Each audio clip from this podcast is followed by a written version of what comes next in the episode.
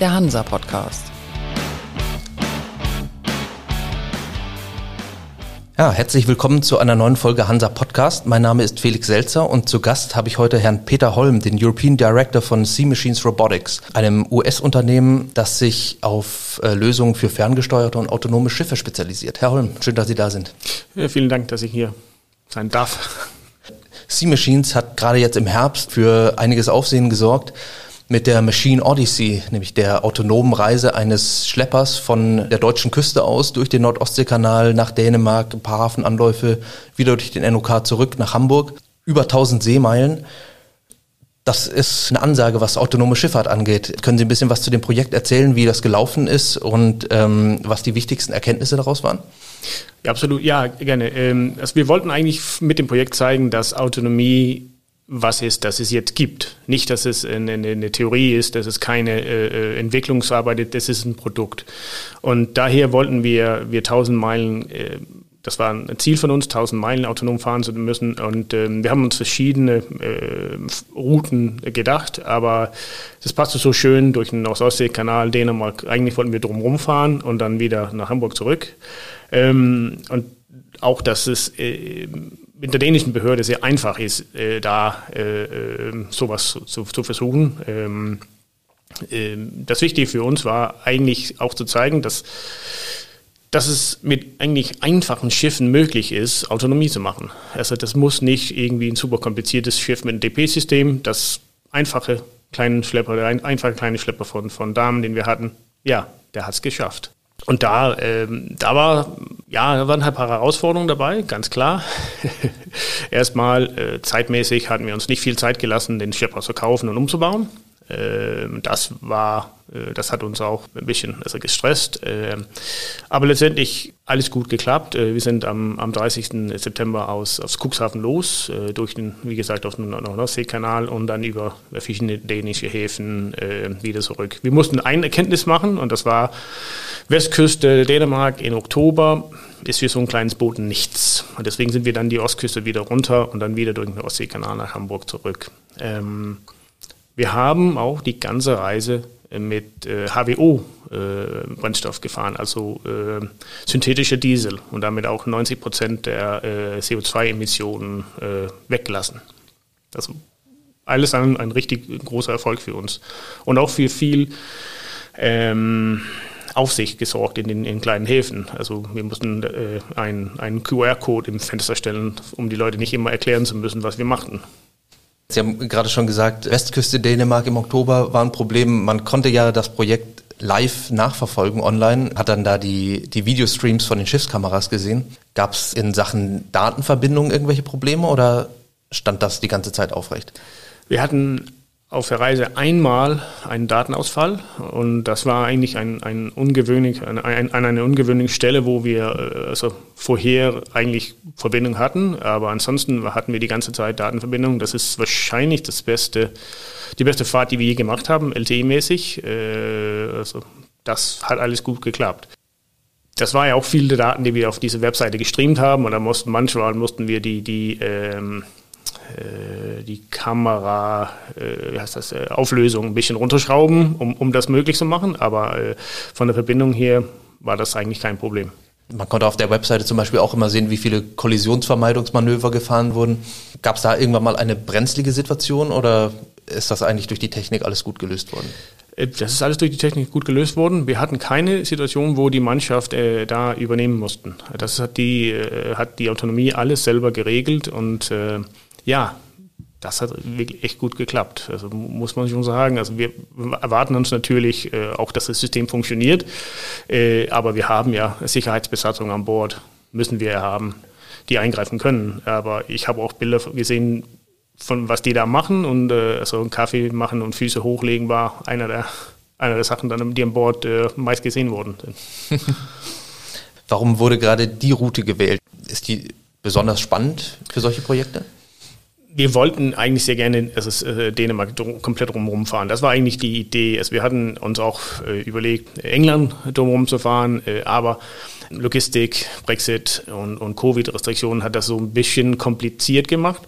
Dänemark haben wir gewählt, weil wir äh, historisch eine gute Verbindung zu, zu, zu, Dänemark haben, auch zu den Behörden da. Ähm, und äh, der, die Erlaubnis, dieses Projekt durch Dänemark durchzuziehen oder durch dänische Gewässer, das war reell drei E-Mails mit der mit DMA, also Danish Maritime Authority. Äh, und da haben die gesagt, äh, viel Glück und pass auf euch auf. Also recht äh, einfache Lösung und deswegen, das hat auch geholfen. Also das mhm. macht sowas für uns natürlich leichter. Ähm, und ganz klar, wir wollten auch gerne natürlich Hamburg mit einziehen als, als große Schifffahrtsstadt, aber auch Kopenhagen, wo auch viele von den großen Reedereien sitzen, da wollten wir auch einen Splash machen. Also von daher marketingmäßig und, und ja, es gibt dann auch die kleine Geschichte, dass unser Founder, seine Familie original aus Dänemark stammt.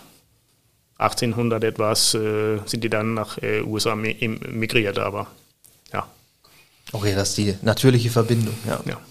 Äh, wie hat die Branche auf diese Testfahrt reagiert und auf die, ähm, auf die Ereignisse drumherum? Also überraschend wohl. Wie, wie, was wir da an, an, an äh, Anfragen bekommen haben oder an, an, äh, Interesse von der Branche war, war, war enorm. Ähm, und, und auch die Folgen hier danach. Wir hatten wir unser Main Event in Kopenhagen, äh, über 40 Leute da, alle von großen Reedereien und Zulieferer zu, zur, zur Branche. Ähm, wir hatten auf einmal auf diese Webseite, die Sie genannt haben, 5000 Zuschauer, also gleichzeitig, was uns ein bisschen herausfordert hat, weil wir hatten nicht mehr so viel in erwarten und eigentlich nur die Webseite für weniger aufgebaut, aber hat geklappt. Ähm, und wir waren hier vor kurzem bei Europort, Ausstellung in, in Rotterdam und alle, die zu uns kamen, hatten von der Machine Odyssey gehört und wollten Fragen stellen und haben Fragen, was, was, was macht ihr als nächstes, wie ist das gelaufen und so. Und also vom, vom Punkt hier richtig gut äh, empfangen geworden. Ja, das Unternehmen Sea Machines ist in Boston, in den USA ansässig. In Deutschland ist die Europa-Niederlassung. Warum ist gerade Deutschland oder Europa interessant? Also historisch sind viele von den Entwicklungen in der maritimen Industrie aus, aus Nordeuropa gekommen. Äh, man sieht ja auch hier die, die Firmen, die in, in Hamburg tätig sind, äh, zum Beispiel auch in Kiel, Raytheon Anschutz und so weiter, die, die äh, sind hier tätig. Äh, Kongsberg ist in, in Norwegen, Wärtsilä, Finnland, also viele von den Großen kommen von hier und daher ist Europa sehr, Nordeuropa sehr interessant, weil es ist äh, äh, Early Adopters sind. Also man, man hat hier äh, Interesse an neuen Technologien auszuprobieren und daher wollen wir auch hier sein. Ähm, gemein gesagt, auch, also die Seefahrtnation USA ist ja nicht so groß. Es ist am meisten immer US-Flagge und dann intern. Ähm, die, die großen Reedereien sitzen in, in Europa oder in Asien. In Europa haben Sie jetzt zum Beispiel auch mit der Damenwerft schon seit einiger Zeit eine Kooperation, dass Fernsteuerungssysteme bei Schleppern, von denen zum Beispiel eingebaut werden, die von Sea Machines kommen, gibt es auch Projekte mit anderen europäischen Werften, vielleicht sogar deutschen Werften? Direkte Projekte mit deutschen Werften, nein, nicht, nicht so direkt. Es gibt Projekte mit europäischen, anderen europäischen Werften äh, im, äh, im Bereich äh, für, für Arbeitsboote. Äh, wir sind schon seit 2016 mit, mit Tuco in Dänemark unterwegs, äh, die äh, deren eine Baureihe haben von Arbeitsbooten. Ähm, wir sind ja natürlich sehr interessiert, mit den deutschen Werften zusammenzuarbeiten. Ähm, aber oft ist es auch so, dass das muss ja vom Kunden kommen. Die Werft hat nicht unbedingt Interesse in was den Kunden zu verkaufen, die der Kunde nicht haben will. Ähm, da denke ich, ist es unsere, äh, unsere Pflicht, den Kunden ein bisschen ähm, ja, zu informieren und sagen, das gibt es, dass sie das ja auch jetzt schon einbauen können. Bis zum Verkauf der Commercial Marine Sparte war Rolls-Royce einer der ganz großen Player in Sachen Autonomie, zumindest so in der Außenwirkung. Ähm, dann wurde das Ganze äh, verkauft. Und seitdem ist es da recht ruhig geworden. Jetzt haben sie aber auch im Herbst erst mit Rolls-Royce Power Systems eine Kooperation angefangen. Was hat es damit auf sich?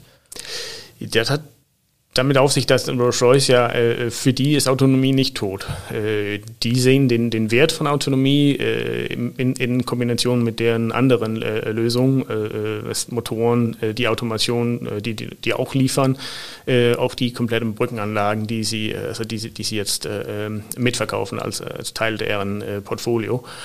Und daher, ja, die sehen halt ein, ein, ein Interesse auch bei deren Kunden. Äh, die wollen immer das Neueste haben. Äh, und das äh, speziell auch, also die, die, liefern ja viele Motoren in den äh, Luxusjachtmarkt und, und, und so weiter.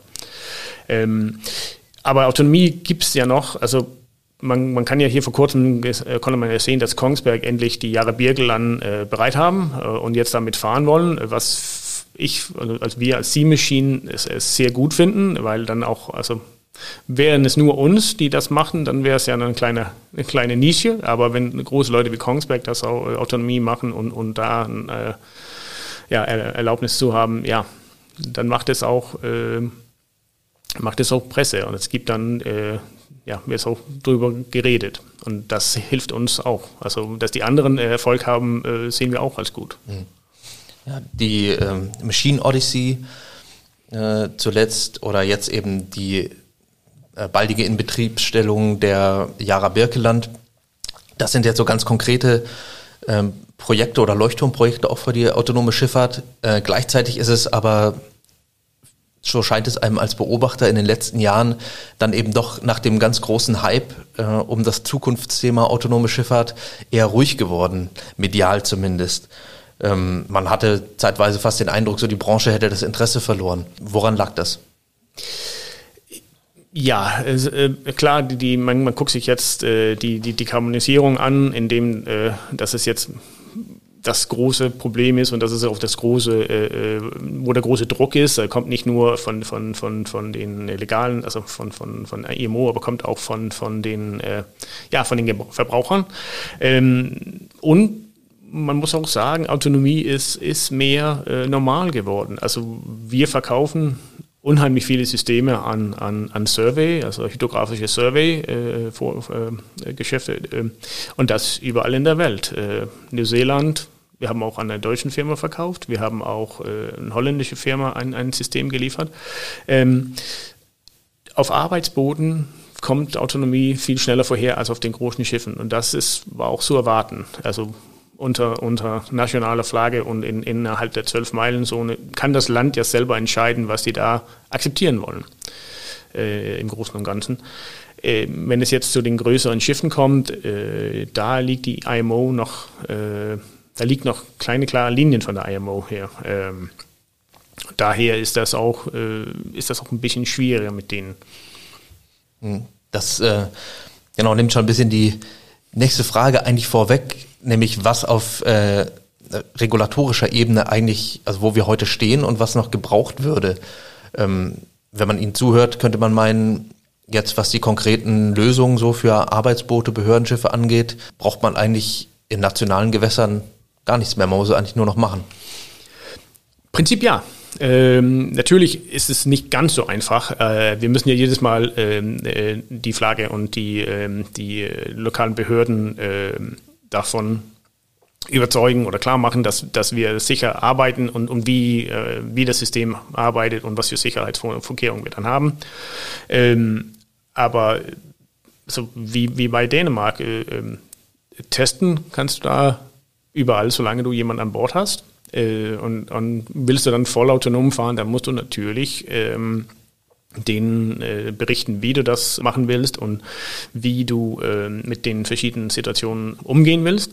Ähm, äh, oft ist es ja, ja so, dass wenn also wir jemanden an Bord haben, aber auch wie wenn wir jetzt von unseren holländischen Kollegen, die haben halt ein anderes Boot im Gebiet, das dann die Verantwortung übernimmt. Ähm, und dann kannst du diesen Case bauen und dann kriegst du normalerweise deine Erlaubnis. Ich habe noch nie Nein bekommen Kam darauf an, wie viel Arbeit drin ist, aber wir haben noch nie Nein bekommen. Ähm, das ist dann natürlich mit den, mit, den, äh, mit den größeren Schiffen, die dann außerhalb der 12-Meilen-Zone oder außerhalb der nationalen Gewässer fahren, ähm, ein bisschen größerer Arbeitsvorgang und dann auch, wie gesagt, gibt es noch keine Regelung von der IMO, Die IMOS ist aber, ist aber jetzt weit gekommen. Die haben jetzt die, die, die vier äh, Autonomie-Grundsteine, also äh, Levels äh, definiert und gucken sich jetzt auch die, äh, die Regelung an, was man da eventuell anpassen muss oder ob man separat was machen muss. Also ich warte nicht, dass das lange dauern wird, bevor wir auch größeren Schiffen das machen können. Und auf der technischen Ebene gibt es da noch was zu tun, äh, was zum Beispiel jetzt noch durch die äh, Machine Odyssey aufgedeckt wurde, wo man sagen muss, in dem Bereich müssen wir noch nachsteuern oder ist die Technik eigentlich so weit, dass man sagen kann, es gibt keine Einschränkungen?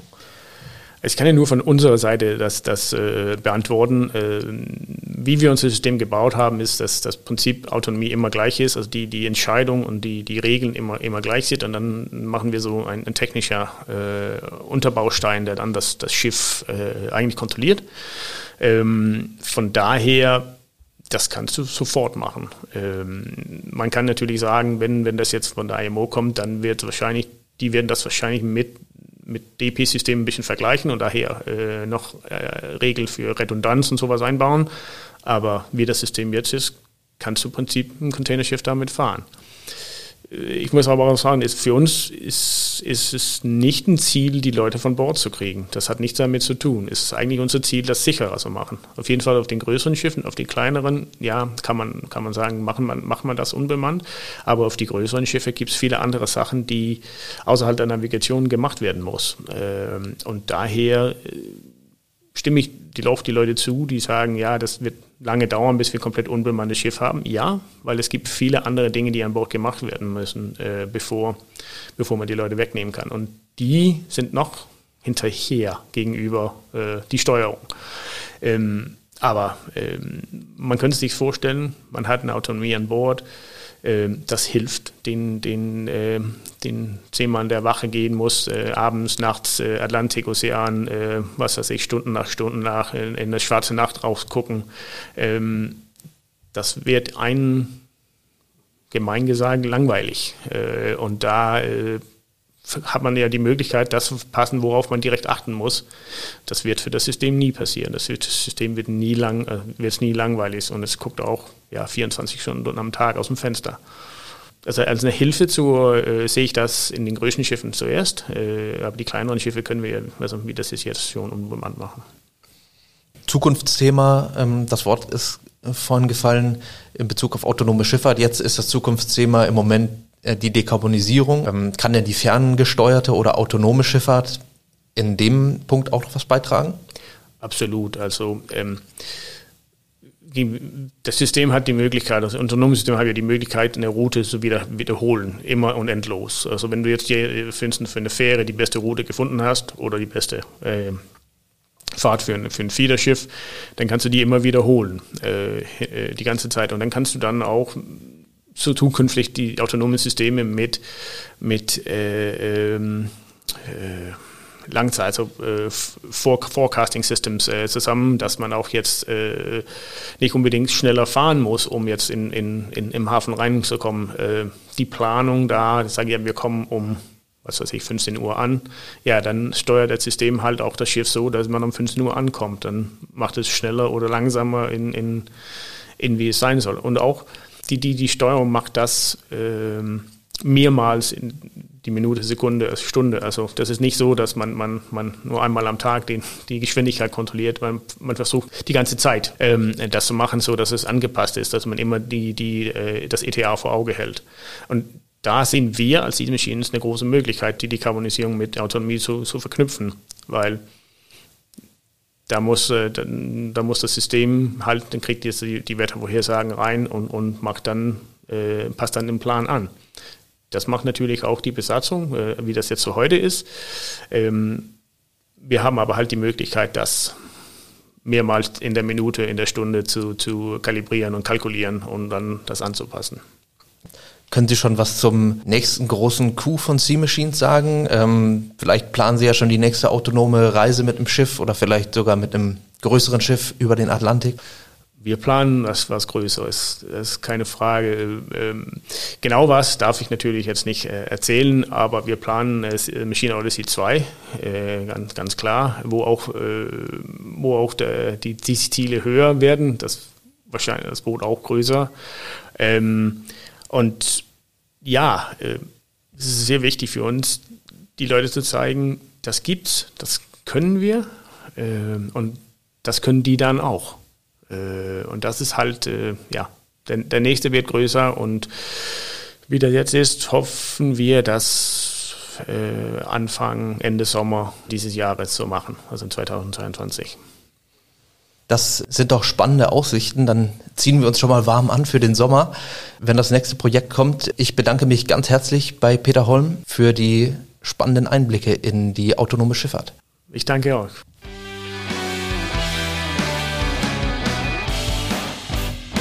Das war für Sie der Hansa Podcast. Jetzt abonnieren und keine Folge verpassen. Alle News und Hintergründe aus der maritimen Welt aktuell auf hansa-online.de und monatlich im Hansa Magazin.